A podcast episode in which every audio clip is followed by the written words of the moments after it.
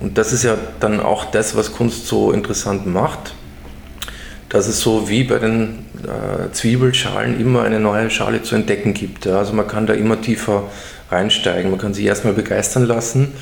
Ähm, und das ist für verschiedene Personen auch was ganz Unterschiedliches unter Umständen, was die da entdecken und was sie begeistern kann.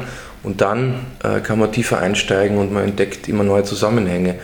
Und das macht eben auch aus meiner Sicht gute Kunst aus, dass sie sozusagen diese Schalen bereithält, dass die sozusagen drin sind in dem Werk. Herzlich willkommen zu Culture Talks, dem Podcast von Cultural Places. Mein Name ist Philipp Weritz und ich freue mich, dass Sie zuhören. Die Covid-Pandemie hat die Kultur- und Tourismusbranche wie kaum eine andere zum Stillstand gebracht. Wir von Cultural Places wollen dem entgegenwirken und den Branchendialog innerhalb des Kulturtourismus stärken.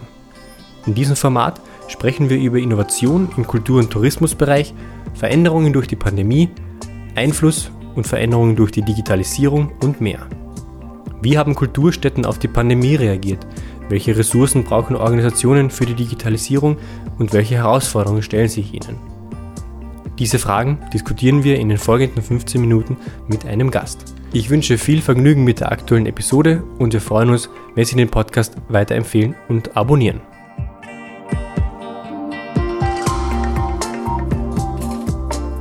Ich sitze heute in der wunderschönen Bibliothek der Sezession mit dem Axel Stockburger. Er ist Mitglied der Künstlervereinigung Sezession, auch im Vorstand, assoziierter Professor an der Akademie der Bildenden Künste. Herzlich willkommen. Hallo, freut mich sehr, dich hier begrüßen zu können.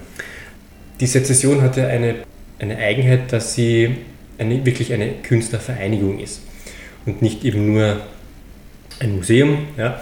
Ähm, wie hat diese Kombination, also der 13-köpfige Vorstand, wie hat sich das in der Pandemie bewährt? Wie hat das funktioniert? Also dazu muss ich sagen, dass wir jetzt noch nicht so lange im Amt sind. Wir sind jetzt äh, seit etwa einem Monat äh, im Amt und äh, ich kann eigentlich nur über den Vorstand, ähm, der uns vorangegangen ist, mhm. sprechen, der ja auch in der, in der gleichen Anzahl vertreten war. Und die haben, würde ich sagen, das Schiff äh, sehr gut durch den Sturm gebracht. Also es gab natürlich unglaubliche Ausfälle bei den Besuchern, Besucherinnen.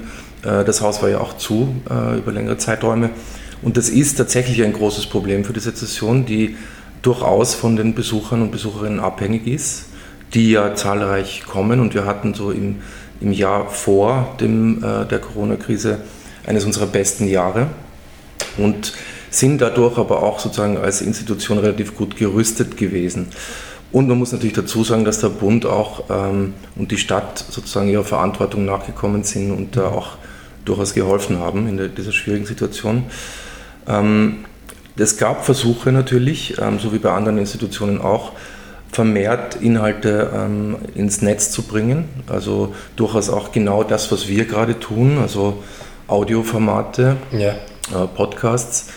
Und äh, persönlich muss ich sagen, dass das ähm, für mich während der, äh, der Corona-Krise also so, so, ein Übermaß an visueller Information entstanden ist. Also einerseits durch Arbeiten mit Zoom, also im Unterricht ja. ähm, oder bei Vorträgen. Sämtliche Dinge waren ja nur mehr sagen, über solche ähm, Möglichkeiten machbar, dass das Hören wieder in den Vordergrund getreten ist. Ja? Also und ich glaube, dass das eine generelle Bewegung war, die da entstanden ist. Also, dass Leute, die Augen waren irgendwann so müde, dass man gesagt hat, okay. Ja, diese visuelle Überforderung. Exakt, ja. Also das, ähm, das heißt, das war ein Weg darauf ähm, zu reagieren, also diesen Versuch in die Richtung äh, stärker zu gehen. Und ähm, andererseits wurde natürlich, äh, ja, jedes Mal, wenn es wieder eine kleine Öffnung gab, ähm, haben wir versucht aufzumachen sofort und äh, wieder Leute einzuladen. Ja, also wie hat die Entscheidungsfindung funktioniert? Weil zu 13 immer eine Entscheidung treffen, stelle ich mir nicht einfach vor. Prinzipiell ist es so, dass wir durchaus versuchen, demokratische Prinzipien da ähm, anzulegen. Und ähm, wir verstehen uns auch wirklich als eine, eine Gruppe, die ähm, aus unterschiedlichsten Richtungen kommt, sehr heterogen zusammengesetzt ist. Und das ist genau aber auch die Stärke ähm, einerseits des Hauses selbst, ja, dass da sehr, sehr unterschiedliche Positionen von Künstlerinnen vertreten sind.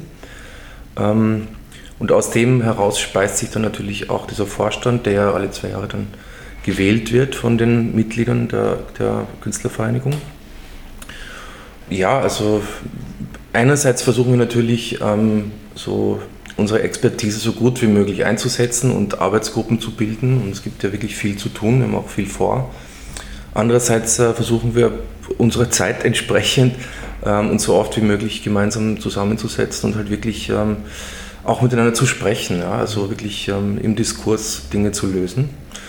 Und bisher funktioniert das eigentlich recht gut, ähm, aber man muss dazu sagen, dass wir am Beginn dieses, dieses Prozesses stehen. Also wir lernen alle noch, wie wir besser zusammenarbeiten können. Da gehören auch so Dinge dazu, welche Kommunikationsmedien verwendet man. Ja? Mhm. Und das ist ähm, auch ein Generation, eine Generationsfrage, ähm, interessanterweise. Also Wie viele Generationen sind aktuell vertreten? Man könnte also im derzeitigen Vorstand eigentlich von, von sicherlich drei Künstlerinnen-Generationen sprechen. Ähm, und ähm, da gibt es natürlich auch unterschiedliches, unterschiedliche Mediennutzung. Also die, die Jüngsten sind absolut gewohnt, ähm, alles zu tippen und eben mit Signal oder, oder anders wie in, in Grupp, äh, Gruppenchats sich zu organisieren. Ähm, und dann gibt es natürlich äh, Menschen, die am liebsten telefonieren. Das ist ja. aber sozusagen in, in, einer anderen Generation ähm, interessanterweise manchmal problematisch. Also die wollen nicht so gern sprechen. Die, die, die, denen geht das sozusagen zu nahe. Das merke ich auch bei meinen Studierenden, finde ich sehr spannend. Und wir sind eben gerade dabei, so Wege zu entwickeln, wie man das zusammenbringen kann. Ne? Also alles, alle Mittel zu nutzen, um, mhm. um äh, ja, so, so gut wie möglich gemeinsam zu arbeiten. Sie forschen ja auch zu neuen Medien. Ähm, wird diese Session auf TikTok sein? Also persönlich glaube ich nicht, dass es ähm, sinnvoll ist, diese Session auf TikTok zu bringen. Ne? Ähm, ich, ich, nehme TikTok auch als, als ein, ein soziales Netzwerk wahr, das halt in gewisser Weise auf Viralität getrimmt ist und die algorithmische Logik von TikTok ist, ist eine Logik des Kopierens, also von Anfang an mhm. sozusagen bestimmte Muster, Bewegungsmuster oder Audio-Muster Audio, ähm, sozusagen in, in diesen sozialen Raum zu schicken und dann äh, hat man eine extreme Begrenzung und Beschränkung auch in der Zeit. Und ich glaube, ähm, dass es nicht unbedingt sinnvoll ist aus meiner Sicht, äh, Inhalte, die komplexer sind und die ähm, sich in der Weise nicht zuschneiden und zurichten lassen. Und das sind die Inhalte, die wir hier ähm, haben in irgendeine in eine Form zu zwingen, die dann auf TikTok ist. Ich glaube auch ähm, nicht, dass sozusagen das Problem, eine jüngere Generation zu erreichen, sich einfach damit lösen lässt, dass man sagt, wir gehen jetzt auf TikTok. Ähm, ganz einfach, weil die Inhalte, die wir hier ähm, schaffen und um die es hier geht, andere Inhalte sind. Da, da gehe ich mal davon aus einfach. Und ähm, wir versuchen andere ähm, Wege zu entwickeln, jüngere Personen und vor allem Personen, die mit Gegenwartskunst wenig bisher zu tun hatten, hier einzubinden. Das aber eben äh, durchaus in analoger Weise. Also wir versuchen ähm, tatsächlich junge Menschen einzuladen und sie gewissermaßen zu Stewards zu machen, die selbst Ausstellungen ähm, ihrer Community, ihren Peers vorstellen. Ja. Und das erzeugt auch ein ganz anderes äh, Zugehörigkeitsgefühl, ein ganz anderes Selbstverständnis. Und vor allem geht es darum, ähm, irgendwie ja, zu ermöglichen, dass Leute sich Kunst nähern, ohne Angst zu haben davor, dass da was geben könnte, das man nicht verstehen kann oder wo man zu viel wissen muss. Oder ich glaube, das ist oft ein Grund, warum Leute sich nicht mit Kunst beschäftigen, weil sie glauben, man muss so viel Wissen davor haben. Genau, und das ist sehr oft ein Grund und ähm, ähm gute Vermittlungsarbeit, denke ich, heißt auch, äh, Leuten Möglichkeiten zu geben, anders ähm, an Kunst heranzutreten. Und ähm, so einen, auch einen, ihren eigenen Weg zu entwickeln, äh, sich die Dinge anzuschauen. Und sobald ein Interesse mal geweckt ist, ähm, gibt es dann auch mehr zu entdecken. Und das ist ja dann auch das, was Kunst so interessant macht, dass es so wie bei den äh, Zwiebelschalen immer eine neue Schale zu entdecken gibt. Ja. Also man kann da immer tiefer reinsteigen, man kann sich erstmal begeistern lassen. Ähm, und das ist für verschiedene Personen auch was ganz Unterschiedliches unter Umständen, was die da entdecken, was sie begeistern kann. Und dann äh, kann man tiefer einsteigen und man entdeckt immer neue Zusammenhänge. Und das macht eben auch aus meiner Sicht gute Kunst aus, dass sie sozusagen diese Schalen bereithält, dass die mhm. sozusagen drin sind in dem Werk. Dass man die Leute dort abholt, wo sie quasi bereit sind, abgeholt zu werden. Ja, und das ist natürlich auch ein Ziel ähm, für uns jetzt zu versuchen, in der Vermittlungsarbeit ähm, solche Wege äh, stärker zu eröffnen. Ne? Also einerseits hin zu einer neuen Generation. Und wenn, wenn ich vorher gesagt habe, ähm, TikTok ist jetzt nicht unser erstes Ziel, dann heißt es natürlich nicht, dass wir nicht digitale Mittel verwenden wollen. Ähm, das heißt nur, oder zumindest aus meiner Sicht, heißt es ähm, nur, dass wir uns nicht Plattformen unterwerfen wollen, die ähm, ganz klare Formatvorgaben machen. Also wir wollen eigentlich unsere Videomöglichkeiten ausbauen auf der Website und prinzipiell die Arbeit der Künstlerinnen in der Sezession besser sichtbar machen ähm, das heißt also, da, da ist sehr viel ähm, an, an Künstlern und Künstlerinnen, die permanent großartige Dinge tun und die natürlich, weil nicht jeder dauernd im Haus ausstellen kann, ähm, auch nicht immer sichtbar sind. Dafür wollen wir die Website verstärkt mhm. benutzen. Gleichzeitig auch ähm, den Künstlerinnen, die hier ausstellen, weitere Kanäle anbieten. Und die sollen aber eben wiederum ähm, so offen und ihren ähm, Anforderungen entsprechend ähm, gebaut sein, dass man eben nicht äh, ja, zehn Sekunden einen Clip machen darf. Ne? Das ist ein sehr ein, ein, ein, großes Spannungsfeld. Die, erstens, welche Kanäle verwende ich? Wie weit unterwerfe ich mich diesen Formaten?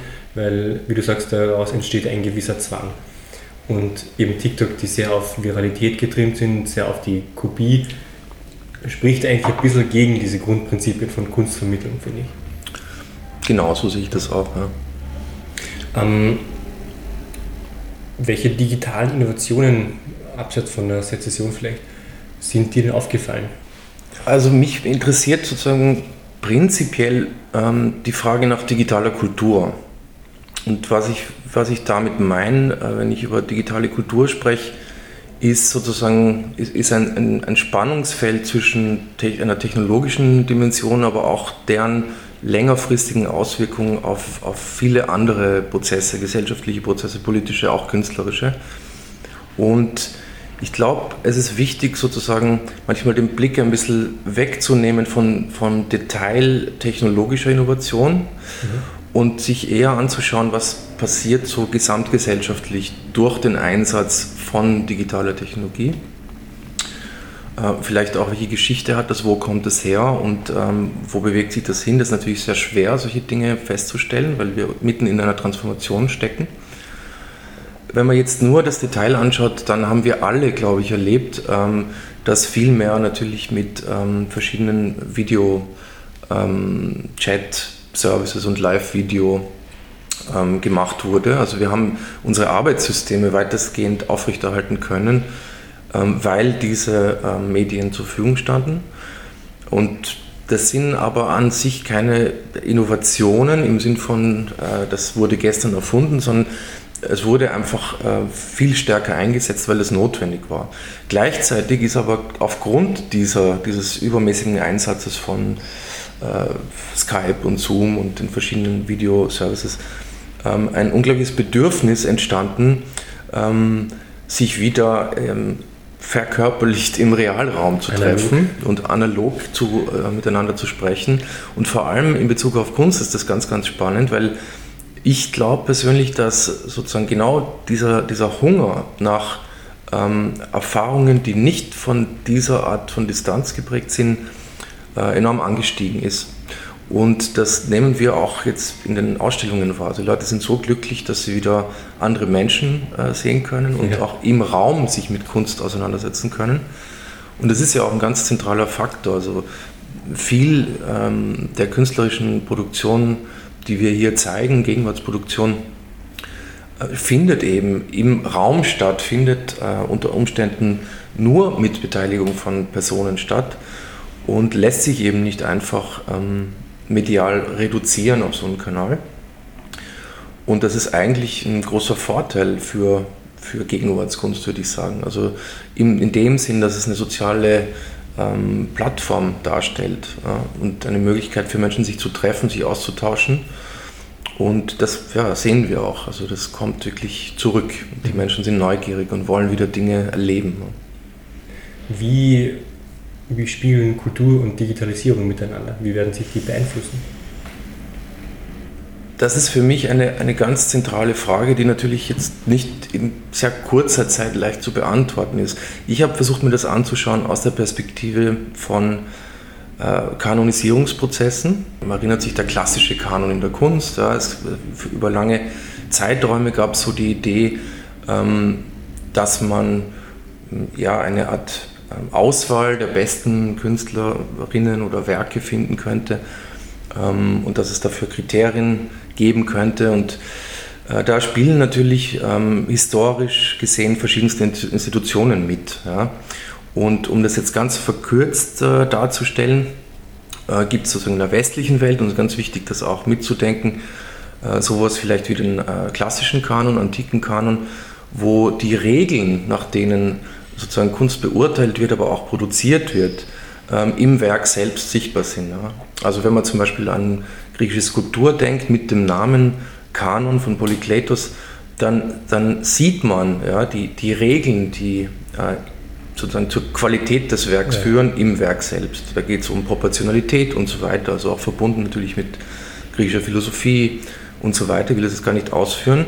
Und dann passiert aber eben, sozusagen, wenn man so will, im 18. Jahrhundert, und das hat natürlich an verschiedensten Orten verschiedene, verschiedene Entwicklungen, die dazu führen, ein, ein Sprung. Ja? Und ähm, das ist ein Sprung, der mit der Aufklärung und mit dem Beginn der, der, der Moderne sozusagen stattfindet, wo die ganzen Institutionen auftauchen, ähm, wo der Markt beginnt zu entstehen, wo äh, Kunstakademien entstehen, überall in Europa, ähm, wo die Kunstkritik sozusagen als dezidierte Form beginnt zu operieren und die Kunstgeschichte auftaucht. Und da sind wir auf einmal in einem Moment, wo verschiedenste Gatekeeper ähm, mitspielen bei der Fragestellung, was ist gute und schlechte Kunst. Also nicht nur nur Künstler, mhm. Künstlerinnen und Publikum, sondern viele verschiedene Institutionen. Kann man sagen, dass Kunst in diesem Moment institutionalisiert worden ist? Ähm, ich würde mal sagen, dass, dass das, was wir als ähm, Kunst verstehen, also die, die schönen Künste, dort überhaupt erst erfunden werden. Weil davor sozusagen die Produktion von einem Bild, die Produktion von einem Tisch und einem Schuh ähm, sozusagen auf der gleichen Ebene stattfinden. Da waren Künstler einfach Produzenten von Bildern oder Dekoration, aber nicht äh, sozusagen diese Trennung zwischen Handwerk und Kunst war nicht mhm. da. Das ist ein ganz zentraler Moment. Und diese Trennung beginnt ähm, sozusagen auch mit der Einsetzung der Kunstakademien. Und äh, die ist ganz zentral, durch die gesamte Moderne zieht sich das durch. Also Kunst als das Besondere, Herausgehobene und vor allem immer auch als ein Ausschlussmechanismus. Ja. Also es geht immer um die Frage, was gehört noch dazu, was ist Teil äh, der, der, Kunst, was ist wertvoll mhm. und was ist nicht wertvoll, was ist Kitsch, was ist, wird ausgeschieden, was ist so anders. Ne.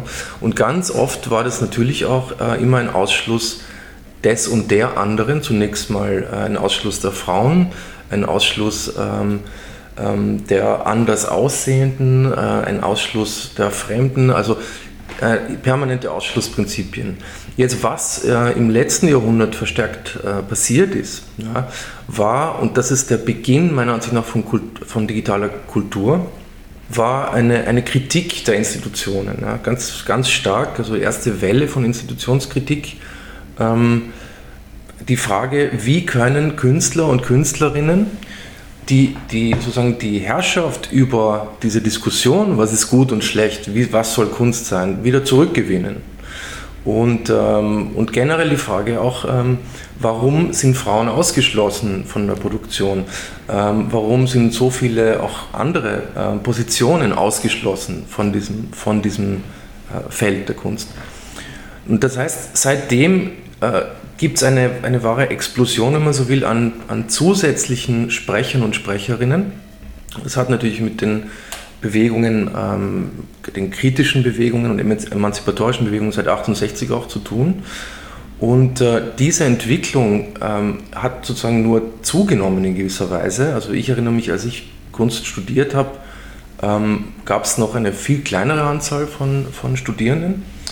Und das ist ähm, auf globaler Ebene so. Also immer mehr Menschen produzieren Kunst. Es gibt immer mehr Menschen, die sich dafür interessieren, die mitsprechen, die Teil werden davon. Und das ist für mich auch eine Frage der digitalen Kultur oder ein wesentliches Merkmal. Zunächst mal, es gibt einfach viel mehr Menschen, die Kunst und Kultur produzieren und äh, viel mehr, die aufgrund dieser Medien auch teilnehmen können. Also einerseits als Publikum, aber auch vor allem eben als Produzentinnen. Also selbst in die Rolle kommen, auch zu beurteilen und äh, mitzumachen dabei. Und jetzt stellt sich die Frage unter diesen Bedingungen, ähm, wie weiß man jetzt noch, was gut oder schlecht ist? Ja? Okay, wie, wie kann man unter solchen Bedingungen einer totalen Explosion von kultureller Produktion überhaupt noch wissen, was es sich lohnt anzuschauen? Das wissen wir ja alle, wir sind gewissermaßen ja. überfordert. Ne? Überflutet auch mit, mit wir haben unglaubliche Angebote, ja. Ja, kulturelle. Also einerseits äh, kann ich mir 1000 äh, Stunden Serien anschauen, äh, mehr als meine Lebenszeit jemals. Äh, andererseits ähm, gibt es tausende Bücher, die ich lese und so weiter. Also das kulturelle Angebot ist enorm äh, angestiegen. Und jetzt stellt sich die Frage, okay, was lohnt sich denn anzuschauen? Und die Aufgabe ähm, sozusagen da Vorschläge zu machen, also eigentlich ein, ein Gatekeeper zu sein für den Kann, das aber verantwortlich zu, zu machen, zu lösen irgendwie und auch transparent zu lösen, wenn soweit das möglich ist, ähm, möglicherweise sogar also im bestmöglichen Austausch auch mit dem Publikum, damit es da einen Diskurs gibt, also eben eine Kommunikation stattfinden kann. Das ist die Aufgabe, die wir uns stellen als ähm, Vorstand der Sezession, weil wir ja versuchen, hier Programm zu machen, und jede einzelne Position, die wir vorschlagen, lange diskutieren und untereinander eben besprechen.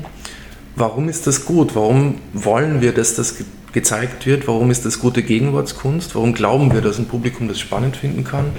Warum finden wir das wichtig, dass das gezeigt wird?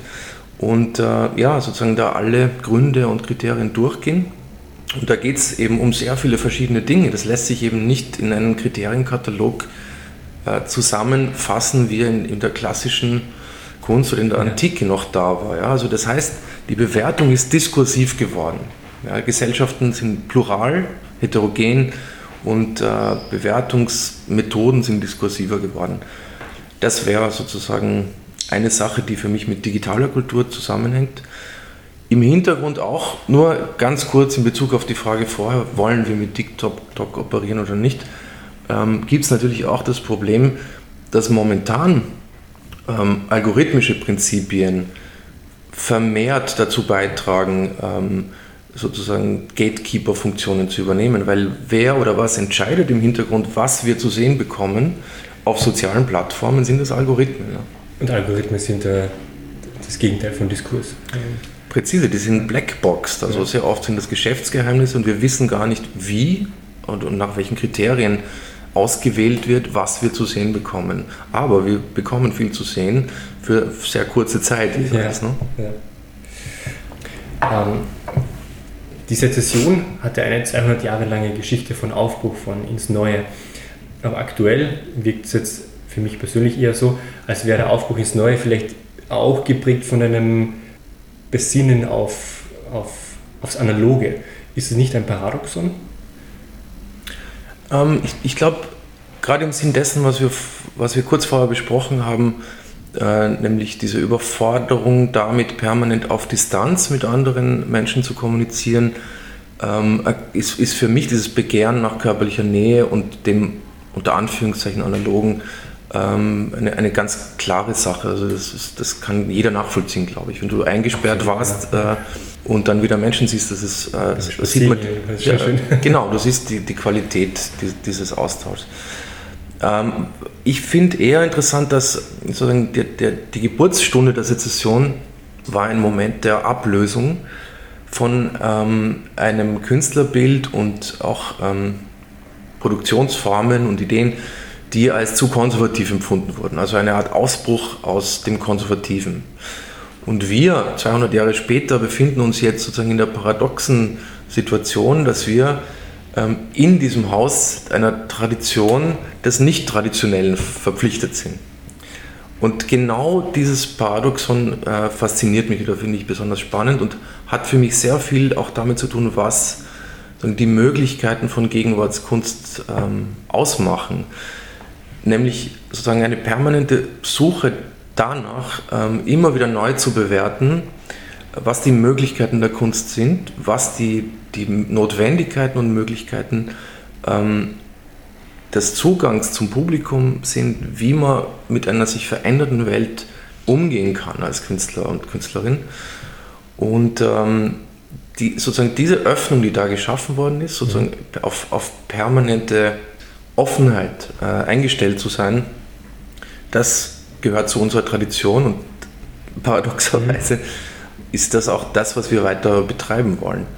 Es steht ja als Wahlspruch, ähm, wie manche Menschen wissen, auf ähm, am Gebäude vom Olbrich der Zeit ihre Kunst. Das, das heißt, das ist eine zutiefst moderne Logik, die da dahinter steht. Also davon auszugehen, dass sich die Zeiten verändern, dass man sozusagen in eine Zukunft gehen kann und dass jede mögliche Zukunft ihre eigene künstlerische Bearbeitung oder Auseinandersetzung damit ähm, brauchen wird, benötigen wird. Und jetzt befinden wir uns aber in einem eigenartigen Moment ähm, der permanenten Präsenz gewissermaßen. Und das ist auch was, was für mich mit digitaler Kultur zusammenhängt. Und ähm, sehr oft wird auch davon gesprochen, dass vom, einerseits vom Ende des Kanons sozusagen ja. nach hinten. Ja, also niemand kann sich mehr vorstellen, dass es ähm, sozusagen einen Kanon geben könnte. Ende der Standardisierung fast. Ja, Ende der Standards. Auch das Ende der Macht der Institutionen gewisserweise. Und auf der anderen Seite wird aber auch lamentiert über das Ende der Utopien. Also man kann sich eigentlich keine richtige Zukunft vorstellen, die besser wäre als die Gegenwart. Im Gegenteil, es gibt den Horizont der Apokalypse im Moment. Trend überall. zur Dystopie. Trend zur Dystopie. Und diese zwei Bewegungen, also nach hinten und nach vorne, ähm, sind gewissermaßen eigenartig gefangen in einer permanenten Gegenwart, die auch unglaublich schnell äh, und dicht vor sich geht. Und innerhalb so, solcher Bedingungen äh, als Künstlerin oder Theoretikerin oder generell äh, zu versuchen, sich irgendwie zu verorten, zu verstehen, äh, wie man da leben kann, ähm, was das bedeutet, wie man auch sich vielleicht wehren kann gegen äh, manche dieser Tendenzen, das ist, glaube ich, unsere Aufgabe. Und äh, ja, die versuchen wir halt irgendwie auszufüllen. Ich finde das gerade ein schönes Thema für den Abschluss. Ähm, wenn man jetzt Zukunft denkt, was tut sich unmittelbar in der Sezession? Also derzeit gibt es noch die Chance bis äh, zum 19. Äh, November die Ausstellung von Jan Wo, äh, Carlos Bunga und ähm, von Rana Hamadeh äh, zu sehen. Das sind alles drei sehr unterschiedliche Positionen, aber wirklich spannend und großartig und kann ich nur empfehlen. Ähm, und dann im Anschluss daran haben wir eine, die Eröffnung von neun äh, Positionen. Das sind auch drei großartige Künstlerinnen. Die Eröffnung ist am Freitag, dem 19. November. Ähm, und wir werden haben die, die iranisch-armenische Künstlerin Nairi Bagramian und äh, Sarah Rapson und Nora Turato. Und ich kann äh, auch bei den drei ähm, Künstlerinnen sagen, freue mich schon total auf die Ausstellungen. Ähm, die sind auch sehr unterschiedlich. Also im einen Fall geht es um großartige ähm, skulpturelle Lösungen, im anderen Fall eine Auseinandersetzung mit, mit Freud und äh, ähm, auch Freud in London, also eine eigentlich äh, ein forschender Zugang, der konzeptuell forschend, der extrem spannend ist und dann ähm, ähm, mit Nordorato auch performative äh, Position. Und ja, also kommt und schaut mhm. euch das an. Link dazu in den Shownotes. Ähm, und wenn man jetzt weiterdenkt, wo hättest du die Sezessionen gerne in 20 Jahren? Ähm, also, wie gesagt, ich hätte am liebsten, dass sie ähm, noch immer eine Möglichkeit dafür bietet, über Qualität zu diskutieren. Ja? Ähm, weil ich glaube, dass Kunst immer schon in gewisser Weise, also seit es moderne Kunst gibt, seit, seit diesem Moment, wo diese ganzen Institutionen aufgetaucht sind, ähm, ein Ort ist, wo sich eben über Qualität diskursiv sprechen lässt, weil es eben keine mathematische Lösung dafür gibt, weil es keine ja, numerische Qualitätslogik gibt. Das kann man eben nur durch im Austausch klären, was da gut oder schlecht ist. Ja? Lässt sich nur so machen. Und damit äh, ist es aber auch eine Möglichkeit, anderen Bereichen der Gesellschaft entgegenzutreten, die von einer Nummernlogik oder numerischen Logik beherrscht sind, wo es einfach darum geht, das, was am meisten kostet, ist am meisten wert ähm, und so weiter. Und ich glaube, wir haben dem dadurch was entgegenzusetzen, dass wir im Gespräch ähm, über Qualität und Wert sprechen, ja, der vorher nicht festgelegt ist. Das soll diese Session auch dann noch machen können. Lieber Axel, vielen Dank für das Gespräch. Tja.